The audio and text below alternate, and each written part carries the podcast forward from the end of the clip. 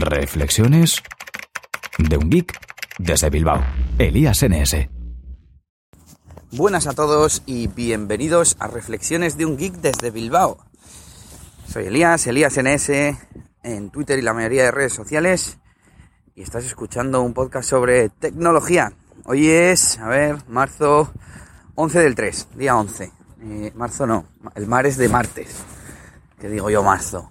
Pone aquí mar bueno, hoy os voy a hablar de... Bueno, lo primero deciros que estoy grabando en lugar de con la grabadora de serie de MIUI, del Xiaomi M2S, estoy grabando con Auphonic, el servicio que utilizo para procesar precisamente las grabaciones de los podcasts, que automáticamente me pone delante la cuña, detrás la cuña de despedida, me libera los, eh, los volúmenes, y me hace un montón de cosas más, me incrusta la, información como la portada.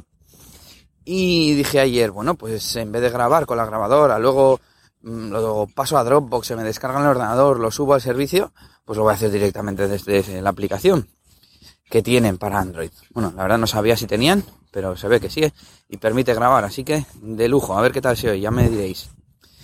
Y os quiero hablar de bueno, no sé cómo llamarlo, de compartir archivos del smartphone al PC. Ayer a última hora de la noche me decía, la tarde-noche, me decía un amigo, oye, ¿tú sabes cómo puedo pasar archivos del móvil al ordenador por Wi-Fi Direct? Me sorprendió un poco la pregunta porque, para empezar, Wi-Fi Direct no es algo que conozca la gente normal. Este chico pues no es especialmente geek. Y le dije, bueno, pero ¿qué quieres hacer? Yo supongo que para eh, transmitir archivos por Wi-Fi Direct, pues funcionará como el Wi-Fi, ¿no? Que tanto el emisor como el receptor, pues tienen que tener el chip correspondiente, bueno, chip Wi-Fi para empezar, que la mayoría de sobremesa no tienen. Y segundo, pues supongo que mediante software o no sé, pues eh, tener habilitada la función de Wi-Fi Direct. Igual que puedes habilitar mediante software, por ejemplo, que tu ordenador sea servidor de LNA simplemente con estar conectado a la red y le dije, bueno, mira, yo creo que lo mejor para, esto es que, mm, que, utilices un explorador de archivos y lo inicies en modo servidor FTP. Por ejemplo, MIUI trae un explorador de archivos que se llama Explorador y te permite, te permite hacer esto. Yo utilizo concretamente desde hace mucho, no sé si será el mejor, pero si no de los mejores, utilizo Strong's File Manager. Es un buen gestor de, de archivos que te permite conectarte en red, ver lógicamente los archivos locales, pero también tiene una forma en la que te los agrupa por tipo, en plan te junta las imágenes, los audios, tal. Eh, tiene más utilidades también integradas como gestor de aplicaciones para eh, instalar, desinstalar y demás. Tiene para conectarte a cuentas en la nube como Dropbox. Ahora mismo no sé si alguna más, o sea, no recuerdo ninguna más, como Box creo que también. Y eh, tiene servidor FTP. Abres el menú principal, el menú lateral que tiene ahora casi todas las aplicaciones Android. Y abajo del todo hay una que es eh, remoto, algo así. Tiene un icono que pone FTP. Se te abre una pantalla. Tienes que tener el wifi encendido, lógicamente. Y le das a un botón que pone encender. Automáticamente en el centro de la pantalla te aparece conéctate a esta dirección. Y es algo así como FTP.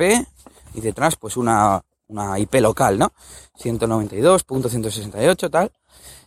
Entonces tú vas a tu navegador o a tu explorador de archivos del ordenador, escribes esa ruta tal cual te viene ahí y ya puedes acceder a tu, a tu teléfono desde el ordenador de una forma muy sencilla y además también a mi amigo le preocupaba que la velocidad, ¿no? A ver a qué velocidad le iba a ir.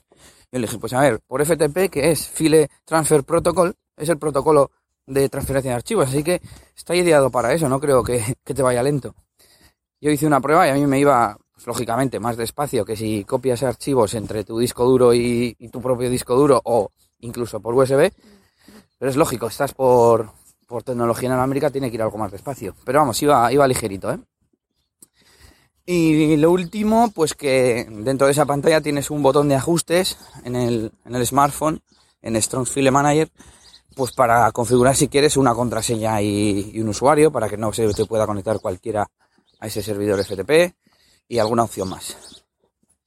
Así que ya sabéis. Bueno, la otra forma que ya he comentado en este podcast en alguno de los primeros capítulos es a través de Samba, el servicio de compartición de archivos de Windows. Igual que puedes compartir una carpeta en Windows y te aparece en la red, mediante este programita, es una especie de servicio que puedes iniciar y parar a, tu gusto, pues puedes disponer de toda tu tarjeta SD o unidad de almacenamiento disponible en la red, también con usuario, contraseña y demás. Y ahí no te tienes que conectar a FTP ni nada, simplemente vas a la red y ya está. Podéis hacerlo con Samba File Sharing. File Sharing. Para que le guste a Otost. Y bueno, sé que tengo algunas menciones y algunos tweets por ahí, pero si es que andando está muy mal para mirar eso en el cliente de Twitter. Así que cuando grabe otro rato desde, desde el ordenador, iba a decir desde parado, al fin y al cabo, pues os lo digo. Y en el cachito que nos queda os voy a hablar de Popcorn Time, una aplicación que conocí ayer en mi lector de fuentes RSS, en Feedly. Creo que era un artículo de Genbeta, no estoy seguro. Bueno, se trata de, una, de un cliente de torrent, pero mm, lo plantean como un cliente de, de películas. Tú abres la aplicación, es una aplicación que se instala y que tú nada más ves un catálogo de películas, como si fuese una aplicación de vídeo bajo demanda. Ves eh, clasificadas por géneros, eh, puedes eh, elegir la película que quieras ver Está todo en castellano, la web y, y el servicio, y la aplicación, perdón. Eliges la película, te sale la ficha de la película, la portada muy grande, eh, la descripción. La descripción creo que sale en inglés y puedes elegir la calidad 720 o 1080. Se pone a descargar mediante torrent. Tú no lo ves, tú no ves nada, solo ves que pone cargando. Y, y sigues esperando para que termine de cargar el buffer en cuanto carga nada, tarda unos segundos, pues puedes empezar a, ver la película y ya está, puedes avanzar incluso en la película, lo malo que está en inglés.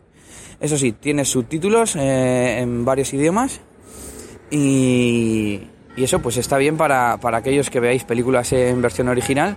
Es, una, un sistema pues muy chulo, la verdad, era muy bonito y que funciona muy bien. Lo probé cinco minutos, pero bueno, funcionaba perfectamente. Lo hice con la película Gravity y nada, aquí termino el podcast de hoy. Espero que os sirva alguna de mis sugerencias, sobre todo la de compartir archivos eh, desde Android. Y, por cierto, no había dicho que era desde Android, ¿no, Nelly? Bueno, pues desde Android. Y nos escuchamos mañana aquí en Reflexiones de un Geek desde Bilbao, RGB Podcast, RGB Express. Esto ha sido todo por este capítulo. Pronto, Elías tendrá más cosas de las que hablaros en Reflexiones de un Geek desde Bilbao. Hasta la próxima. Y recuerda que puedes buscar a Elías Gómez en Google Plus o en Twitter, arroba ElíasNS.